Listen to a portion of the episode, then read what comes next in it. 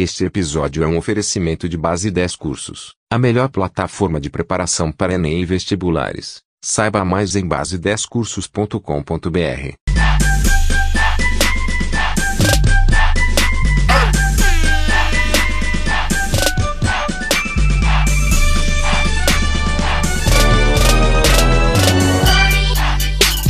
Olá, meninos e meninas, tudo bem com vocês? Professor Estefânio Gama novamente com os nossos episódios de História do Brasil. Hoje nós vamos falar sobre a Revolução de 1930, a revolução que dá fim à República Velha. Roda a vinheta! Ganhei,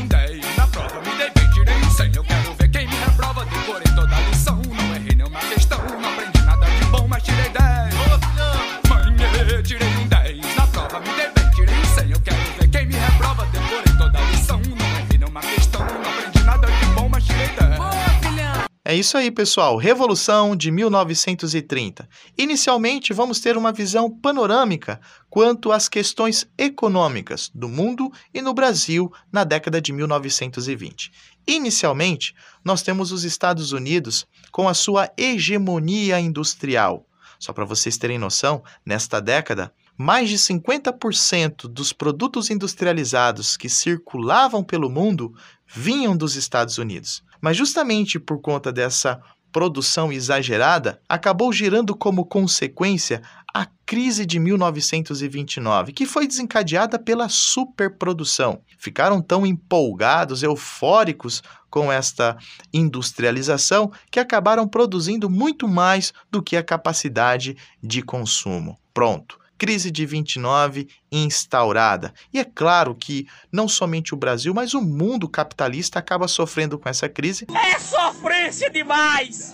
Devido à ligação econômica que os países estabeleciam entre si. O Brasil tinha como principal produto de exportação o café, e o seu principal, um dos seus principais consumidores eram os Estados Unidos e a Europa. Se a Europa e Estados Unidos estão quebrados, obviamente que eles não vão comprar o café. Consequentemente, há uma queda do preço desse produto no nosso país, uma deflação. Toneladas e toneladas de café sendo então queimadas para poder equilibrar o preço. Mas isso é um assunto para uma próxima aula, um próximo episódio. Diante desse cenário econômico, nós temos agora os conflitos políticos aqui no Brasil. O primeiro item que a gente destaca diz respeito, e o mais importante, diz respeito à sucessão de Washington Luiz o presidente da República. Havia uma discussão entre os dois principais partidos do país, o PRP e o PRM. O PRP, que é o Partido Republicano Paulista, queria indicar Júlio Prestes a ser o principal candidato à presidência, enquanto que o Partido Republicano Mineiro queria apontar o governador de Minas Gerais, Antônio Carlos Ribeiro de Andrada. A partir então dessa discordância existente entre os dois principais partidos, nós temos aqui o fim da política do café com leite. E é nesse cenário que surge justamente a Aliança Liberal. Essa aliança liberal era formada por diferentes grupos aqui do país, inclusive vai ter o apoio do PRM, justamente porque queriam continuar no poder. Essa aliança liberal acaba lançando como candidato à presidência e à vice-presidência o governador uh, do Rio Grande do Sul, Getúlio Vargas, e o governador da Paraíba, João Pessoa. Essa aliança liberal tinha alguns pontos que atendiam uma parte significativa da sociedade, como, por exemplo, defendiam o voto secreto para poder dar fim ao voto de cabresto. Além disso, promover a criação de leis trabalhistas, o que atendia os interesses dos operários. Além do mais, tinha a proposta de incentivar a indústria, deixando um pouco de lado esse fascínio pela agricultura, dando mais atenção ao processo de industrialização.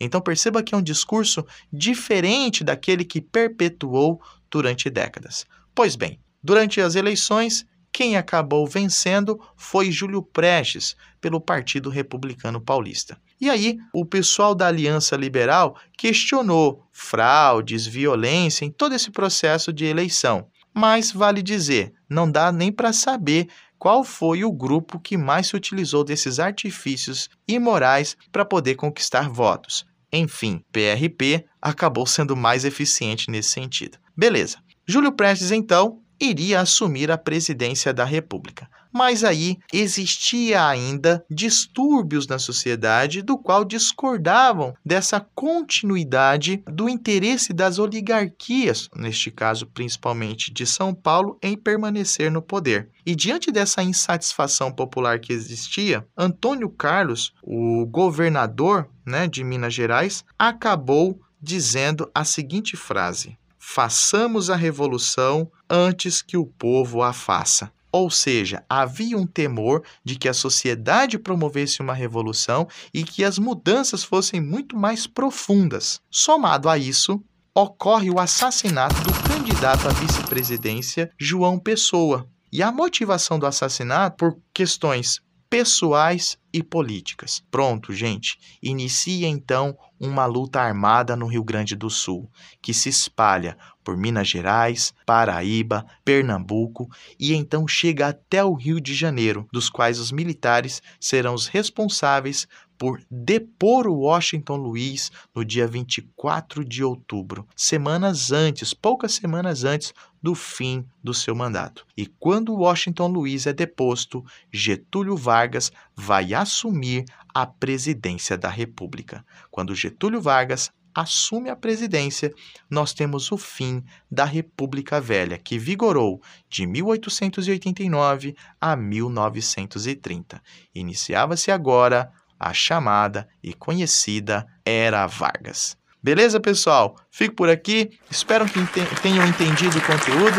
Um abraço e até a próxima.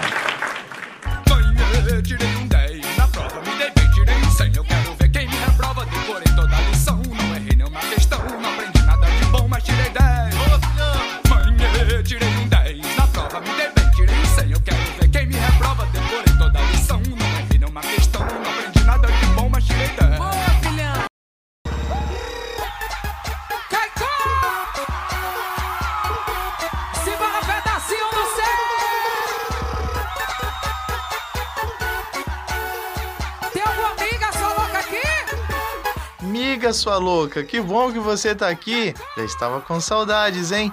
Episódio de hoje, vamos para o governo provisório da era Vargas. Governo provisório que vai de 1930 a 1934.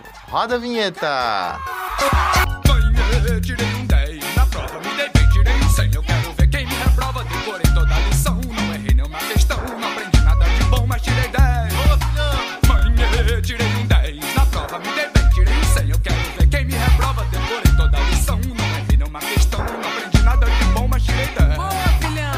Meninas e meninos, estamos agora com Era Vargas, período que corresponde os anos de 1930 a 1945. A Era Vargas está dividida em três partes: governo provisório, constitucional e Estado Novo. Hoje, neste episódio, falaremos os principais pontos do governo provisório, de 1930 a 1934. Uma vez Vargas no poder, pós-revolução de 1930, ele acabou então nomeando ministros de Estado, pessoas que estiveram com, ao seu lado durante a revolução de 1930 e que foram leais a ele, agora ocupavam cargos importantes no governo federal. Além disso, promoveu a suspensão da Constituição de 1891 e passa a governar por meio de decretos, uma demonstração clara da centralização de poder. Outro passo importante dado por Getúlio Vargas durante esse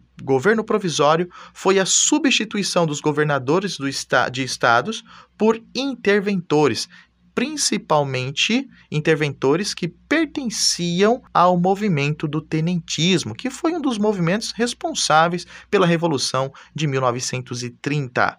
Inclusive, aqui vale dizer quais eram os grupos que apoiaram, apoiavam Vargas o movimento tenentista, que com unhas e dentes defendiam o fim do coronelismo, e as oligarquias de Minas Gerais e Rio Grande do Sul, que já apontavam para Getúlio Vargas o desejo de uma nova Constituição.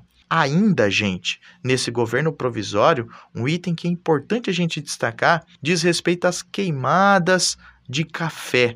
Que, queima ou não queima? Essa foi uma estratégia tomada pelo governo entre os anos de 1931 e 1934 para tentar não fazer com que o café caísse muito de preço. Tá? Só para vocês terem ideia, aproximadamente 14 milhões de sacas de café foram queimadas. Tudo isso por conta da crise de 1929. Eis que então, com pouco tempo que Vargas estava no poder, São Paulo demonstra a sua insatisfação com o governo federal.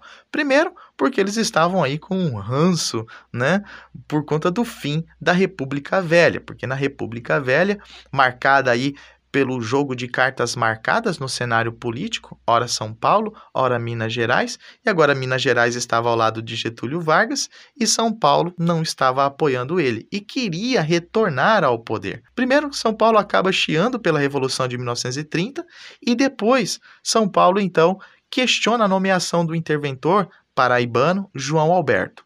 Getúlio Vargas então cede e acaba nomeando Pedro de Toledo paulista ainda assim havia uma insatisfação por parte dos paulistas. Eis que então, no ano de 1932, nós temos manifestações em São Paulo. E essas manifestações acabaram então tendo como consequência algumas mortes, inclusive de estudantes, como Martins, Miragaia, Drauzio e Camargo.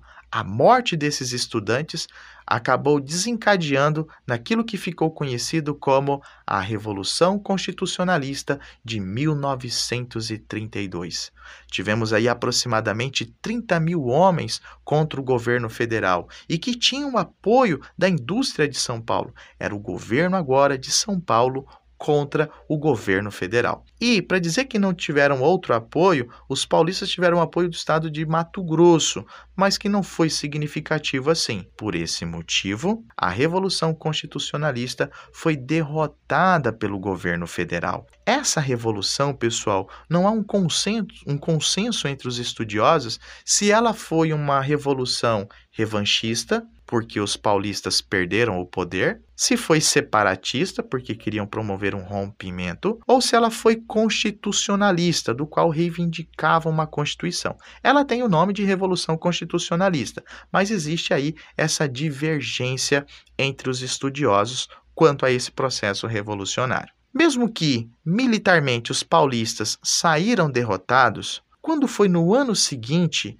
Getúlio Vargas acabou então convocando uma Assembleia Nacional Constituinte, ou seja, pessoas, políticos que agora iriam elaborar uma nova Constituição. E um dos itens que foi estabelecidos, né, que foi estabelecido nessa nova Constituição, era o voto secreto e obrigatório, ou seja, o voto não era mais aberto, pessoa, as pessoas não sabiam mais em quem o eleitor estava votando. Um outro avanço para essa Constituição, pessoal, foi a participação das mulheres acima de 21 anos alfabetizadas. Agora é só vitória, agora Elas podiam agora participar do processo eleitoral. Ainda nós temos um número restrito, pois o critério da alfabetização limitava bastante, mas não podemos desconsiderar que foi um passo dado muito importante para a emancipação política da mulher. Além disso, Getúlio Vargas, por meio dessa Constituição de 1934, acabou estabelecendo a criação da Justiça Eleitoral, a espécie de uma instituição autônoma para poder cuidar justamente do processo eleitoral do nosso país. Outro item que destaco dessa Constituição são os direitos trabalhistas. Inclusive gravei um episódio sobre as lutas operárias e a crise de 1900, a greve, perdão, de 1917, a que fala da situação dos trabalhadores aqui do Brasil. E agora, por meio dessa Constituição de 34, direitos trabalhistas acabaram sendo incorporados. E aqui eu destaco a proibição do trabalho infantil, a jornada de 8 horas diária, o descanso semanal, as férias remuneradas. Percebam aí que os trabalhadores conseguiram de fato alguns direitos, mesmo que tenha demorado tanto tempo assim. E aqui uma jogada de Vargas. Vargas vai fazer o seguinte: o tempo dele no poder já estava findando já estava acabando e ele precisava convocar novas eleições. Mas o que, que ele acaba fazendo? Ele acaba estabelecendo que a primeira eleição a partir da Constituição de 1934 seria por meio do voto indireto. Não seria a população que votaria, mas sim os membros da Assembleia Constituinte é quem escolheria quem seria o presidente da República. E adivinha quem foi o escolhido pela Assembleia Constituinte? Getúlio Vargas. Com isso, ele vai ficar mais quatro anos no poder. E agora, pessoal, para finalizar, uma curiosidade.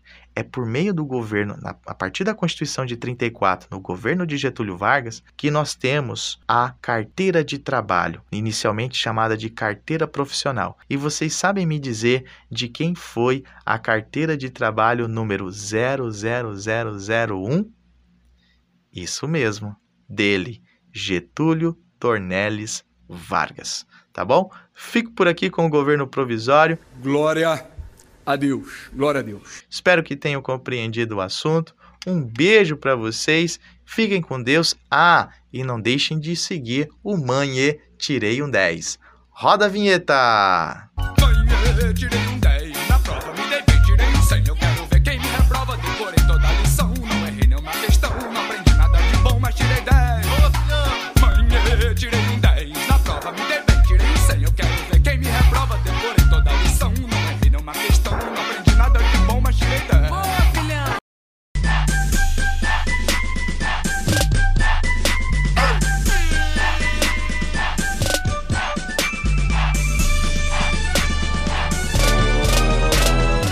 Hello, boys and girls! Sejam novamente bem-vindos ao Manhê Tirei um 10. Episódio de hoje, pessoal, o governo constitucional da Era Vargas. Roda a vinheta!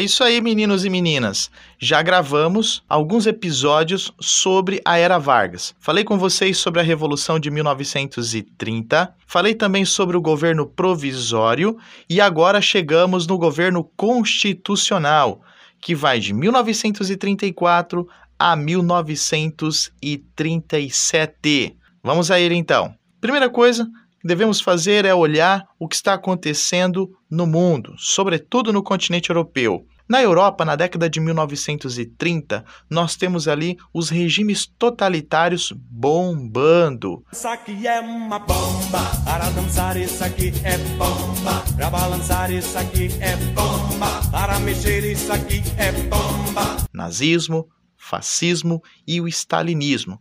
E, obviamente, que essas ideias acabam chegando também ao Brasil. Então, nesse governo constitucional, nós vamos destacar aqui a Ação Integralista Brasileira, AIB, e a Aliança Nacional Libertadora, ANL. Começando aqui com os integralistas.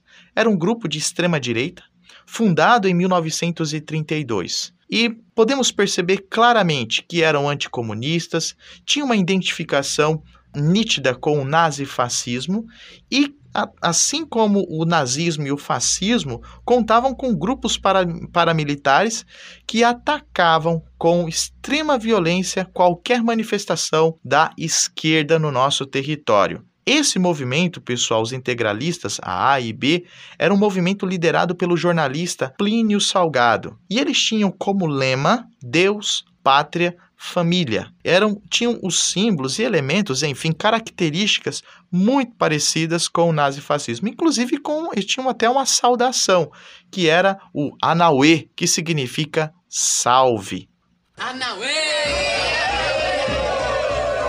Quando nós olhamos para o outro lado, nós vemos aqui a Aliança Nacional Libertadora, a ANL.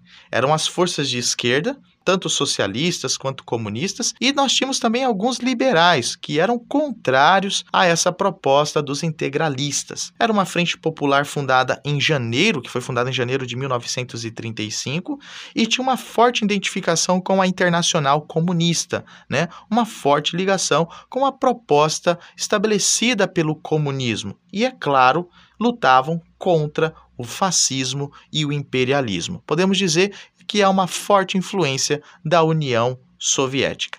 Quem vai ser o líder aqui da ANL é Luiz Carlos Prestes, aquele que fez parte do movimento tenentista, liderou a chamada Coluna Prestes e que inclusive acabou indo para a União Soviética. Mas a sede da ANL, pessoal, acabou sendo fechada pelo governo. Por que, que foi fechado? Porque eram considerados, os comunistas eram considerados como perigosos.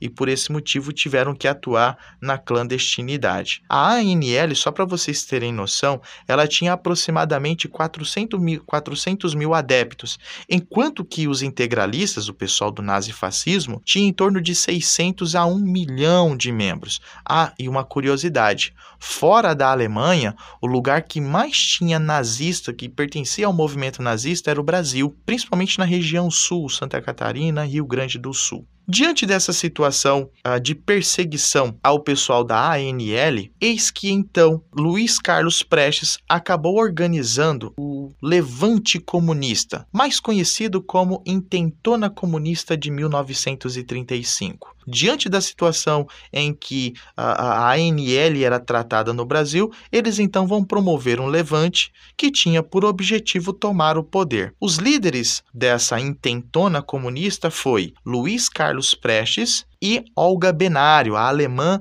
Olga Benário, que tem uma história muito interessante, tá? Quem sabe um dia eu gravo um episódio falando sobre ela, mas você pode ler o livro que conta a sua história ou assistir o filme que conta a história de Olga penário. Enfim, eis que então eclode rebeliões militares no Brasil, como Rio Grande do Norte, Pernambuco e Rio, e Rio de Janeiro. Mas esses revoltosos, de fato, não conseguem tomar o poder e acabaram rapidamente sendo derrotados pelas forças de que pertenciam a Getúlio Vargas, né, ao governo de fato federal. E aí Prestes acabou, Prestes e os envolvidos, né, acabaram sendo presos e esse cenário, gente, potencializava ainda mais o discurso do perigo comunista. Viu aí, ó, os comunistas querem tomar o poder, então nós precisamos fazer alguma coisa.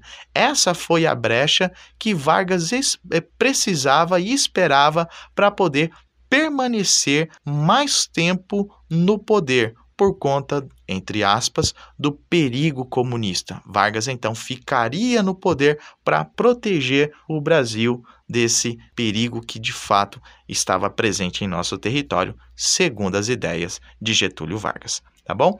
Termino aqui com vocês o governo constitucional e no próximo episódio falaremos sobre o Estado Novo, a ditadura varguista de 1937 a 1945.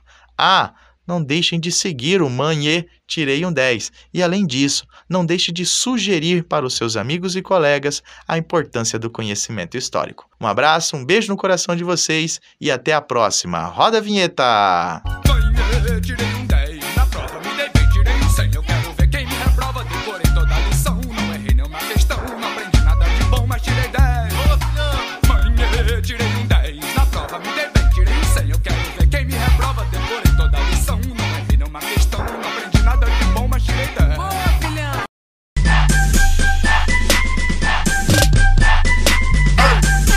Fala galerinha, tudo bem com vocês? Tudo sussa na montanha russa?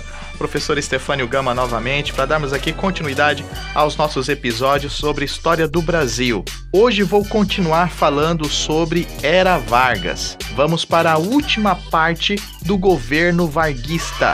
Já falamos sobre o governo provisório, o governo constitucional e hoje falaremos sobre o governo ditatorial, o Estado Novo. Roda a vinheta!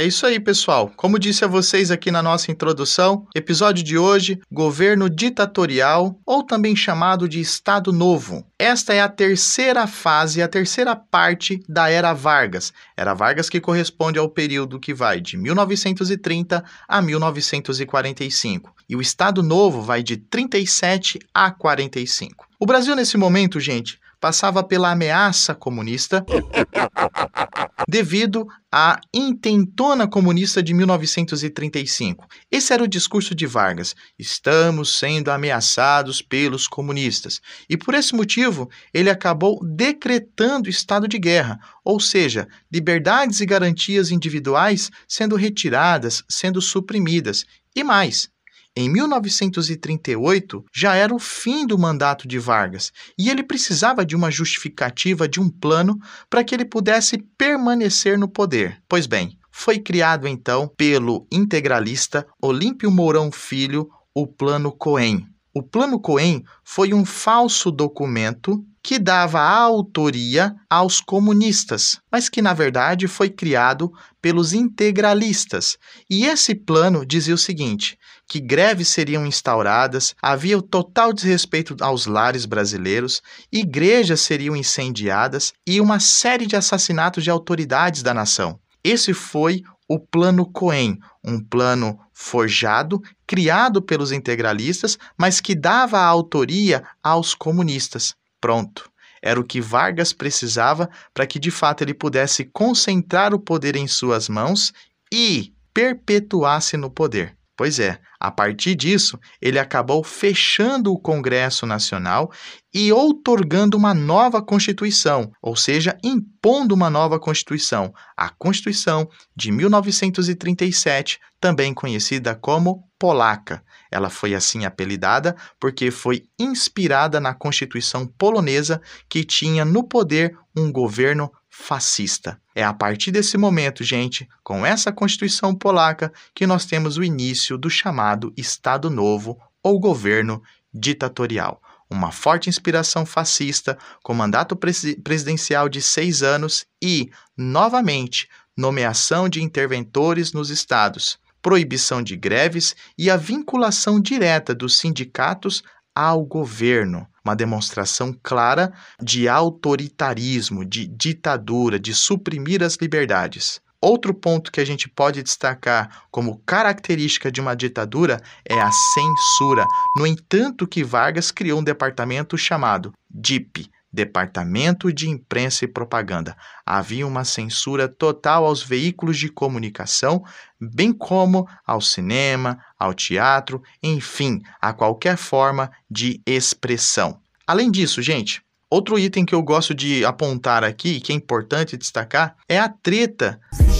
Muita treta, muita treta, muita treta, muita treta. Que Vargas acaba tendo com os integralistas estes mesmos que criaram o Plano Cohen para ajudar Getúlio Vargas acabaram então tendo um atrito com ele. Getúlio Vargas, em 1937, mandou fechar a sede da AIB. Por que ele fez isso? Porque as ideias da AIB eram inflexíveis e Getúlio Vargas era um populista, então as, as ideias não casavam, não tinha aí uma proximidade. Quando Getúlio Vargas tem essa atitude enérgica contra os integralistas, eles vão tentar tomar o poder. E aí então fica conhecida a intentona integralista de 1938, um plano frustrado dos integralistas.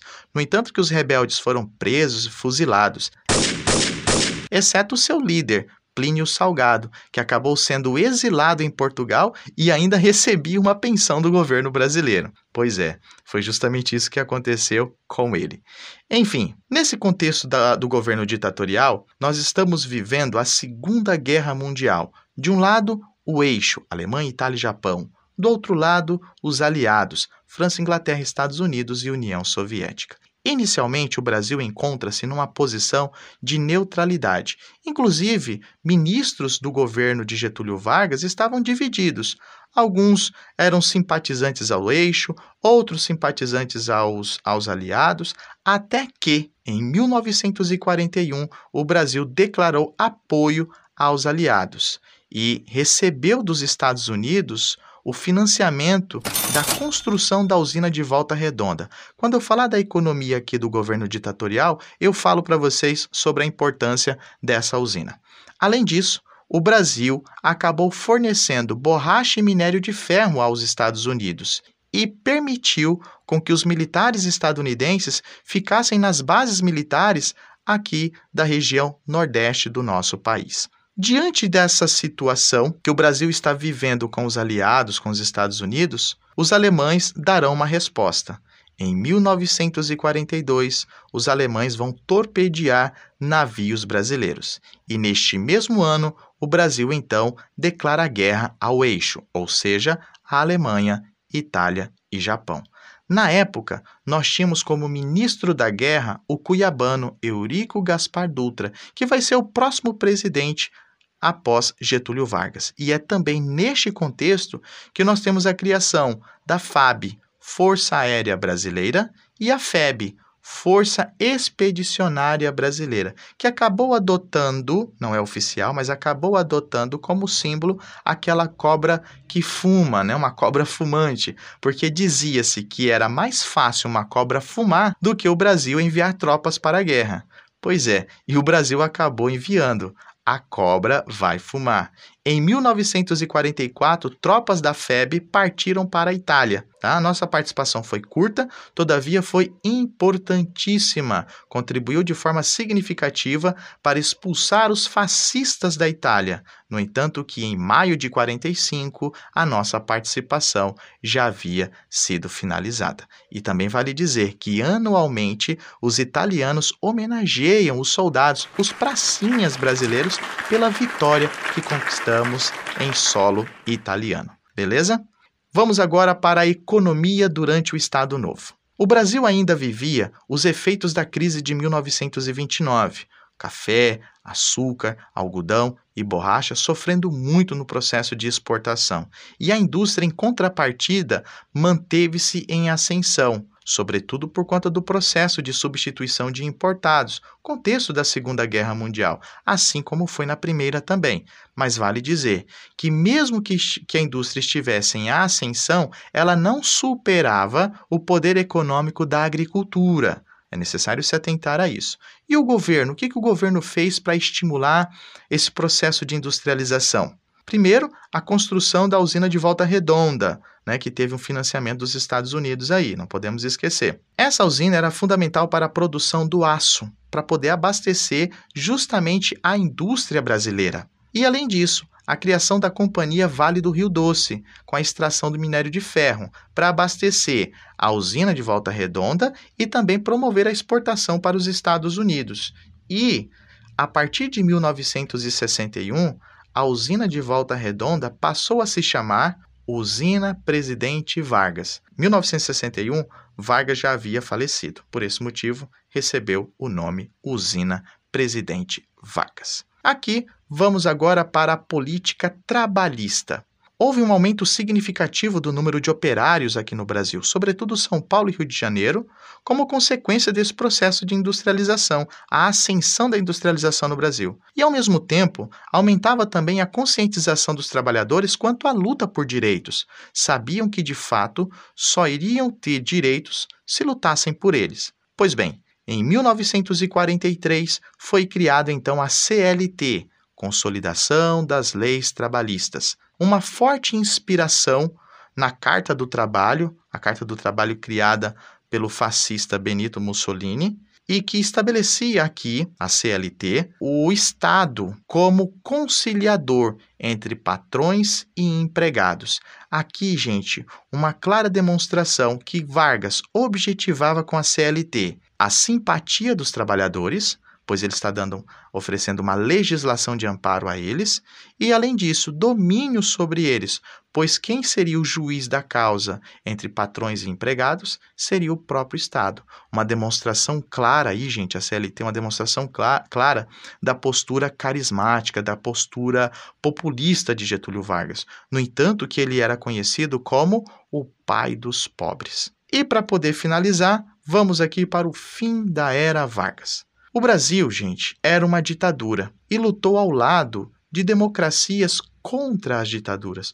Olha que contraditório quando olhamos para esse cenário do Brasil na Segunda Guerra Mundial. Eis que então, neste contexto, Getúlio Vargas acabou sendo pressionado por uma abertura política e cedeu. No entanto, que, fruto dessa abertura política, nós temos a fundação de diversos partidos, dentre eles a UDN, o PSD, o PTB, o PSP e o PCB.